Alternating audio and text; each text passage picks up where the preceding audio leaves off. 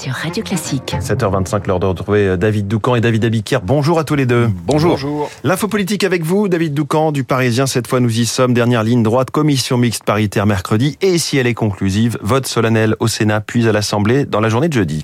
Oui, et le plus probable est que cette commission mixte paritaire soit conclusive, donc potentiellement épilogue de cette âpre, longue et brutale bataille des retraites dans trois jours. Mesurons mesurons ensemble le degré de tension. Enjeu politique gigantesque, très haut niveau d'incertitude. Voilà les données de l'équation. Pour faire adopter sa réforme, le gouvernement a besoin de faire le plein des voix de la majorité et d'y ajouter 40 députés de droite à cette heure.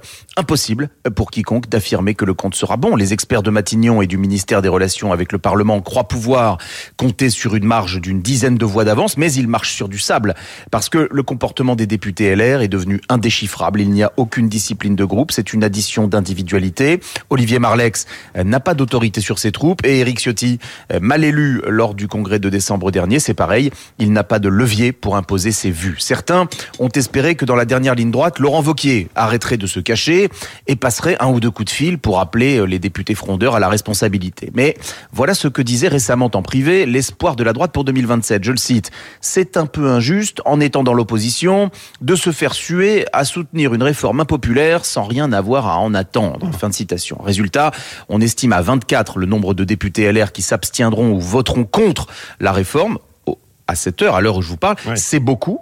Euh, cela va être ric-rac, et même plutôt ric-rac, euh, confiait en fin de semaine dernière le patron du Modem, François Bayrou. David, euh, recours au 49.3, on y va tout droit?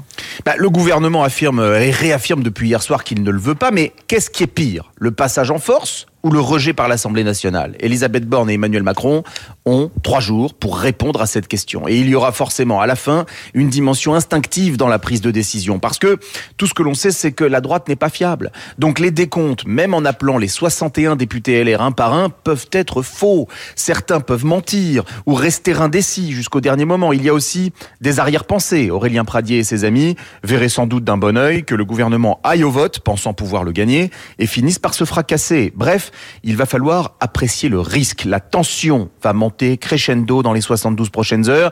Et c'est Bruno Retailleau qui a trouvé la meilleure formule pour résumer la situation du gouvernement ce lundi matin. Il a le choix entre la roulette russe et la grosse Bertha. En effet, l'info politique de David Doucan. On vous lit aussi dans le journal Le Parisien. Merci David. David Abiker, les titres de la presse à la une ce matin, l'atome. Le texte sur la relance du nucléaire examiné ce jour à l'Assemblée nationale, c'est pour le Figaro le retour du nucléaire au cœur de la stratégie énergétique française. Pour l'opinion, c'est la mobilisation générale pour le nucléaire. Pour Libération, le projet de construction de réacteurs qui arrive à l'Assemblée est précipité et peu réaliste. C'est l'atome qui valait 52 milliards. Nos enfants en surdose d'antidépresseurs et d'anxiolytiques. C'est la une du Parisien aujourd'hui en France, alors que les échos s'intéressent, eux, à la fermeture de la Silicon Valley Bank et parlent de séisme financier en Californie. Enfin, le feuilleton des retraites. La Croix parle de semaine décisive. Vous savez que chaque semaine, on ouais. parle de semaine décisive depuis quelques mois.